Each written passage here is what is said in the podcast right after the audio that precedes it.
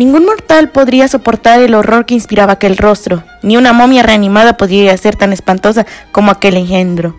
Lo había observado cuando aún era incompleto, y ya entonces era repugnante. Pero cuando sus músculos y articulaciones tuvieron movimiento, se convirtió en algo que ni siquiera Dante hubiera podido concebir.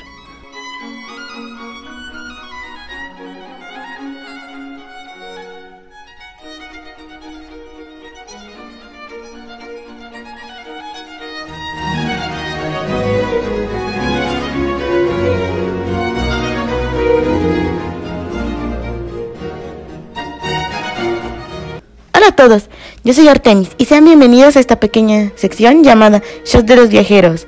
Esperando que le pasen un rato agradable, comenzaremos con el tema que supongo ya habrán visto en el título. Eh, se trata de uno de mis libros favoritos, así que espero que realmente lo disfruten tanto como yo lo disfrutaré. Comenzamos.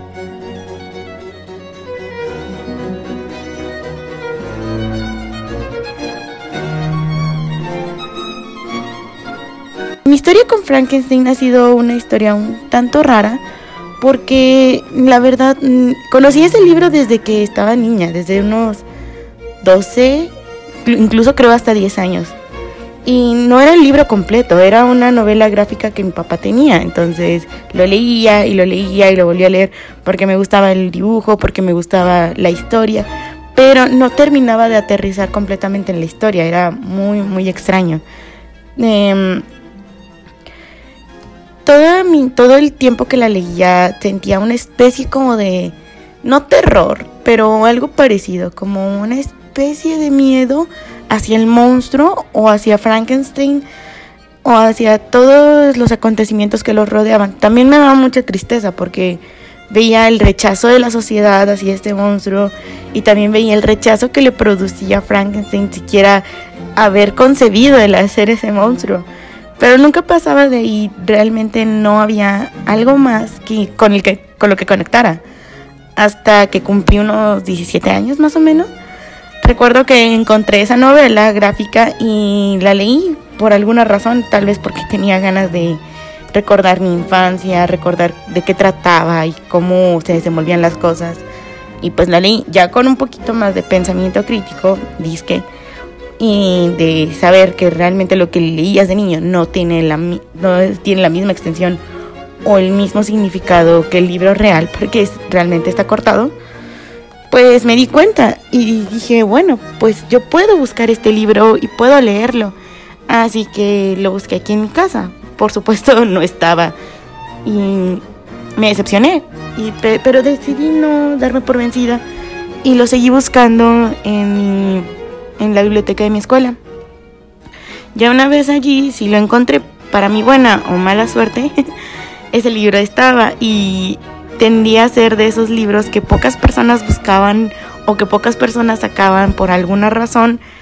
Mm, realmente era de los pocos consultados. Creo que nada más lo habían sacado dos personas antes que yo y por lo tanto no batallé para que me lo prestaran. Así que fue muy, fue muy rápido.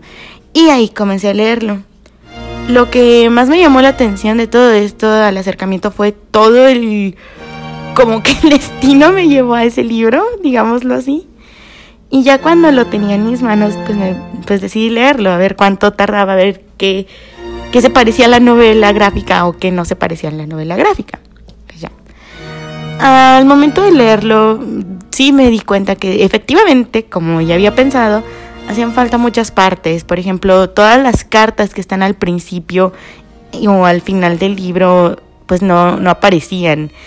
Y más aún, el prólogo fue una de las cosas que más me gustaron porque realmente fue un prólogo traducido que esta Mary Shelley había hecho. Entonces, ahí explica toda la historia de por qué nació Frankenstein o por qué, o por qué se le ocurrió esa maravillosa idea de un hombre reanimando un cadáver.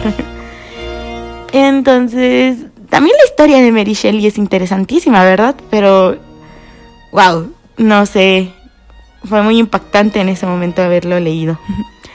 Luego, recuerdo que lo más impresionante para mí fue darme cuenta que realmente el villano de todo este libro no era el monstruo. O sea, el monstruo solo era víctima de las circunstancias y no había hecho nada malo sino realmente el villano, entre comillas, podríamos decirlo, fue Víctor, Víctor Frankenstein, porque en todo, en todo caso él sería como esta representación de un padre o un dios ausente que no se preocupa por su creación, que la deja a merced del mundo en una especie de libre albedrío y después condena a este mismo monstruo por el mismo libre albedrío que él le dio, que él lo que él le lo condenó, a lo que él lo condenó.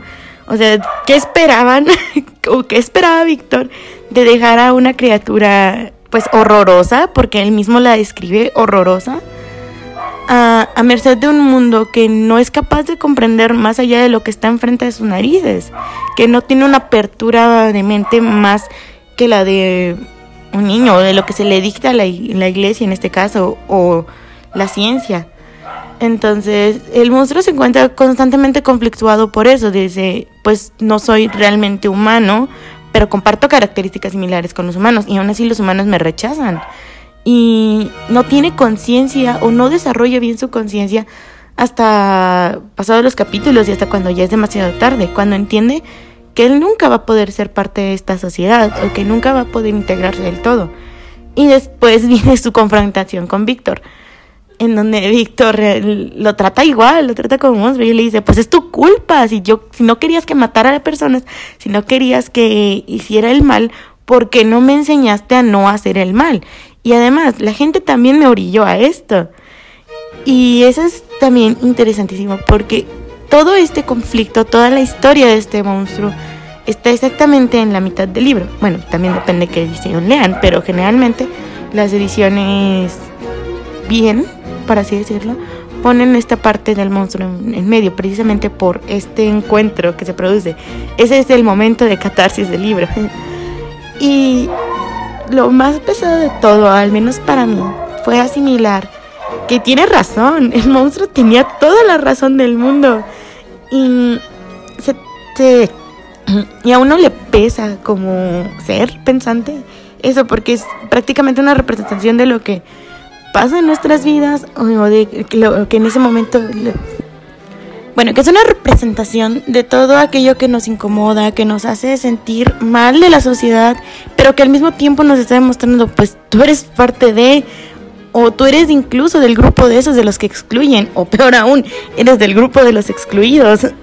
Entonces, todo Frankenstein, todo este libro, está impregnado de eso. También está impregnado de muchos mitos que Mary Shelley explota de una forma diferente, los realmente los reinterpreta y te hace sentir, te hace, que, te hace sentir conectado con esto, porque conoces esos mitos desde hace muchísimo tiempo y es hasta este momento en el que no le das ese peso que deberían, que tal vez debieron tener antes o que en realidad siempre estuvo ahí pero nunca lo notaste. Como por ejemplo el obvio mito de Prometeo, que incluso está en el título, porque el título completo es Frankenstein o el moderno Prometeo. Y Tan solo ese guiño es suficiente como para ponerte a pensar, ¿por qué Prometeo? ¿Qué hizo Prometeo? Bueno, pues si recordamos en la mitología griega, este Prometeo, a grandes rasgos, le robó el fuego a los dioses, se lo entregó a los humanos y fue condenado por ello, condenado a, a un sufrimiento eterno.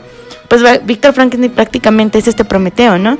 Que roba el secreto de la vida, se lo entrega a su monstruo y este monstruo este monstruo se encarga de hacerle la vida imposible, de hacerlo sufrir todo por la osadía de, de traerlo a este mundo, cuando él ya ni siquiera pertenecía a este mundo. También otro mito así súper permeado dentro del libro y dentro de toda la visión de Mary Shelley es el mito de la creación. También creo que es evidente, pero no tan evidente como el mito de Prometeo. En este mito de la creación, en el de Mary Shelley, vemos a Víctor como este creador, sí que se tarda sus días, sus meses en hacer su obra perfecta, que en este caso sería su monstruo. Y al darle la vida decide darle también la capacidad de pensamiento y un libre albedrío involuntario, porque lo abandona al, momento de verlo, se asusta, deja todo y se va, y el monstruo queda ahí abandonado a su suerte. Eh, ni siquiera tuvo oportunidad de apreciarlo, ni siquiera tuvo oportunidad de realmente conocerlo o de instruirlo, simplemente lo dejó y se fue. Y comparándolo con el mito de la creación judío-cristiano, pues vemos la, también la figura de Dios que hace su obra perfecta, el hombre casi en el último día de la creación, y le da eso, le da su libre albedrío y su capacidad de pensamiento, que son los dones más importantes en este, en este caso. Pero a diferencia de Frankenstein, Dios al menos se queda con, eh, con su creación, al menos dice, bueno, pues no me ves, no estoy aquí, pero en algún momento podrás llamarme. Sin embargo, Frankenstein literal se olvida del monstruo, intenta convencerse de que no pasó, intenta olvidarse totalmente de él y no es hasta que empieza a ver pues acercamientos de este monstruo como cuando acusan perdón, esto es spoiler, cuando acusan a su como su sirvienta de que mató a uno de sus primos y él bien devastado porque él sabe que no fue ella, que él sabe que fue el monstruo. Entonces, en este caso no es Frankenstein esta especie de Dios que se la pasa vigilando a su creación, es al revés, la creación vigilando a su creador porque está todo este resentimiento, todo esta pues falta de querer, básicamente, donde nosotros se siente tan, pero tan desesperado por saber, por entender, por realmente tener a dónde ir, a dónde refugiarse, que no le queda otra más que acosar a su creador. Y también tenemos la otra parte de cuando Adán se siente solo y pide a Dios que le dé una compañera, pues el monstruo también se siente solo por todas las desgracias que le han pasado, por todo el rechazo del mundo. Y le dice, bueno, está bien, mira, yo te dejaré en paz, te dejaré solo, te dejaré vivir feliz y contento si tú a cambio me das una compañera. Necesito a alguien con quien compartir todo lo que soy. Y Víctor al principio dice, bueno, pues va. Pero después se arrepiente y en medio del proceso, corta el proceso, que queda todo inconcluso. El monstruo no tiene a su compañera, el monstruo entra en cólera y entonces decide perseguir a Frankenstein. Y entonces todo esto, básicamente, es Mary Shelley contándonos el mito de la creación desde una perspectiva aún más cruel y aún más pesada para uno. Entonces, yo cuando leí esto me impacté demasiado. De hecho, creo que es, es de las frases que más sostengo. Frankenstein es mi libro favorito porque me causó conflictos mentales. Pues efectivamente, fue darme cuenta de todo esto y saber que esto pues bien puede ser mi vida o la vida de alguien más que en algunos momentos ha sido rechazado, odiado incluso, pero que siempre buscamos esta forma de pertenecer a y obviamente cuando no la encontramos montamos en una especie de cólera, en una especie de desesperación, en una especie de desesperación que nos lleva a sacar lo peor de nosotros mismos entonces, recuerdo que exactamente esto le dije, bueno, no exactamente, pero esto se lo comenté a una maestra y ella me dijo, pues es que sí, efectivamente, nosotros somos el monstruo de Frankenstein. Y con esa frase quedé aún muy, muy, con esa frase quedé aún más impactada de lo que ya estaba. Entonces, Dios, es, es genial, bueno, interesante al menos verlo todo desde esa perspectiva. Y bueno, esa ha sido toda mi aportación. Espero que la hayan pasado agradable, que les haya gustado. Se despide Artemis y nos vemos la próxima semana.